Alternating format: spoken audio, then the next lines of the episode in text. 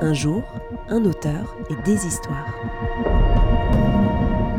Une rencontre orchestrée par les éditions Okama. Je suis Lelevé, Lelevé Tillmans, et j'ai contribué à Nuit Blanche en Oklahoma. Comment est venue ton envie d'écrire, Lelevé J'ai toujours écrit un peu, euh, mais j'ai surtout beaucoup, beaucoup lu, ce que je continue de faire.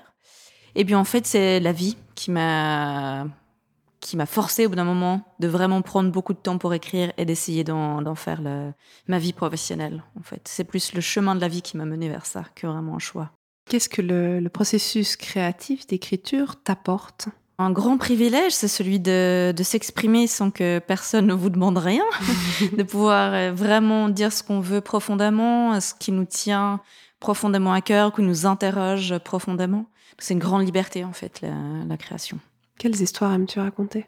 Les histoires qui m'intéressent le plus sont les histoires justement qui sont pas racontées par des voix qu'on n'écoute pas ou qu'on n'entend pas. Et ça, ça c'est ce qui m'intéresse le plus, ce qui est caché, euh... enfin qui est là mais qu'on veut pas regarder. C'est ça qui me qui vient me chercher. Oui.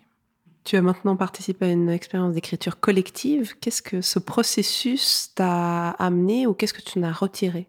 J'aime beaucoup ça. C'est assez paradoxal parce que j'aime écrire et j'aime travailler seule, ça me convient très bien. Mais aussi le collectif, c'est super intéressant et de voir euh, la créativité comme elle peut partir dans plein de directions différentes. Ça, ça me, ça me plaît beaucoup. Et ça enrichit aussi, je trouve, euh, mon propre travail, de voir ce que les autres font différemment. Ça m'ouvre, en fait, ça m'ouvre des portes sur leur, euh, leur vision et ça me permet d'enrichir la mienne.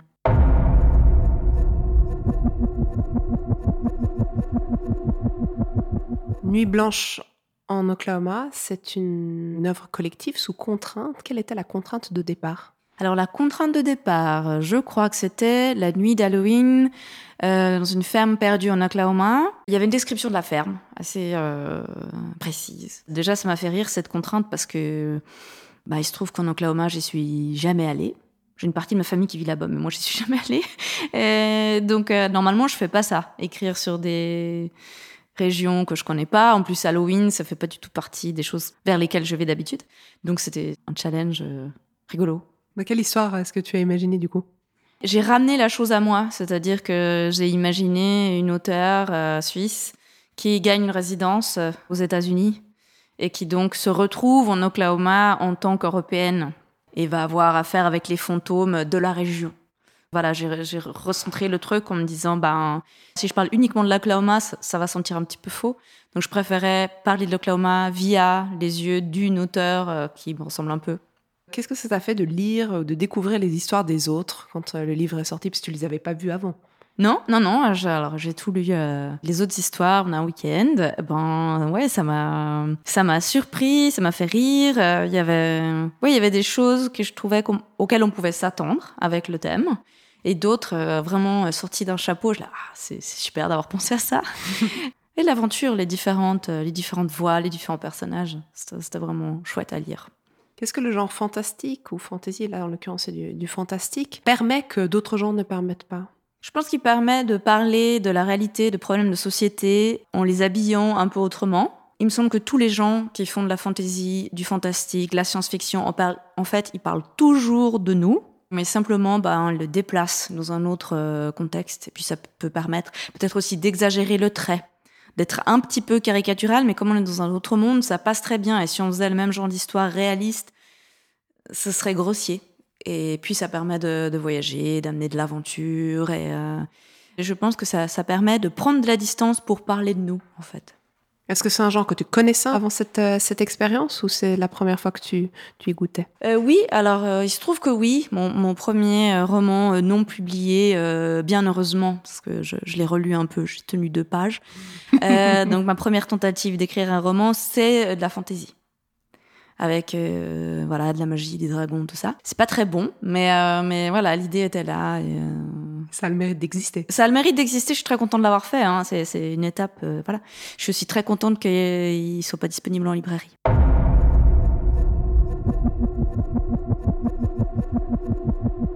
Comment est-ce que ce, cette aventure va nourrir concrètement tes prochains, tes prochains défis littéraires? On verra C'est surprenant des fois la vie, on ne sait pas ce qu'on va nous proposer.